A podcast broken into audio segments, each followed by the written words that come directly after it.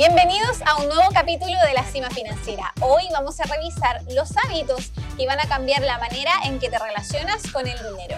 Recuerda suscribirte y seguirnos para estar atento a las novedades y los nuevos capítulos de la Cima Financiera.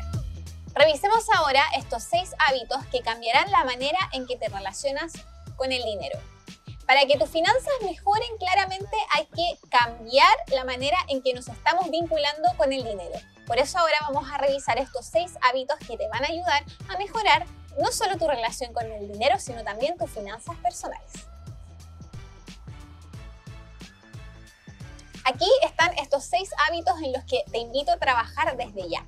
Hemos insistido en los últimos capítulos en la importancia de elaborar un presupuesto mensual y este es el primer hábito que debes tener, porque obviamente debemos saber en qué estamos utilizando nuestro dinero mes a mes. Estamos saliendo de las deudas. Este mismo presupuesto te puede motivar y darte cuenta que en los últimos meses quizás has logrado eliminar ciertas deudas o has eh, avanzado en dejar ciertos gastos, ciertos malos hábitos, has reducido quizás tus gastos hormiga. Este es el primer hábito que debes empezar a trabajar.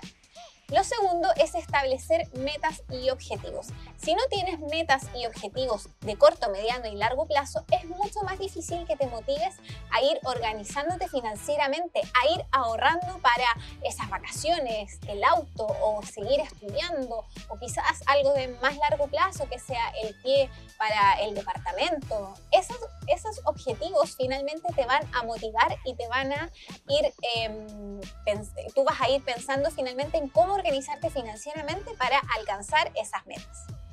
El tercer hábito es que crees un fondo de emergencia. Aquí debes trabajar en una bolsita de dinero que te permita tener y tener un presupuesto y poder cubrir emergencias. Porque recuerda que nadie está ajeno a las emergencias. Una enfermedad, la falla del auto, algo que te pase en la casa, que debas tener dinero para cubrirlo. ¿Por qué es tan importante tener un fondo de emergencia?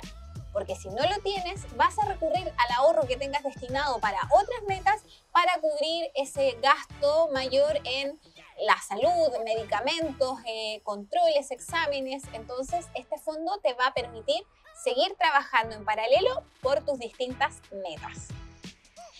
El cuarto hábito es evitar endeudarte para comprar. Ya lo hemos conversado en otros capítulos de la cima financiera, que la deuda puede ser positiva porque podría ayudarte a crecer financieramente. Pero lo ideal siempre va a ser que esa compra que exceda un poquitito tu presupuesto sea una compra planificada, que hayas ahorrado con antelación para poder em, finalmente realizar esa compra que estás pensando. Lo quinto es que aprendas a invertir.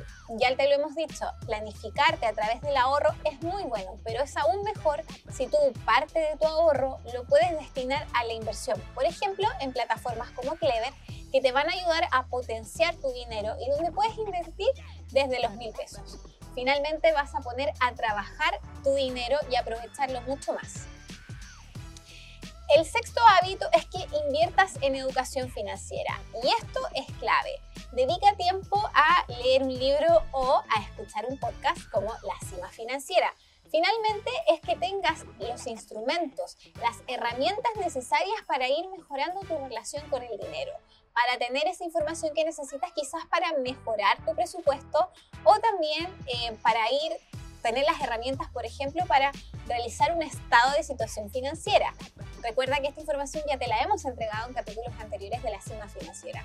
Es toda la información y herramientas que necesitas para mejorar tu relación con el dinero y vivir más tranquilo porque no vas a estar solventando deudas y vas a tener tu dinero bajo control.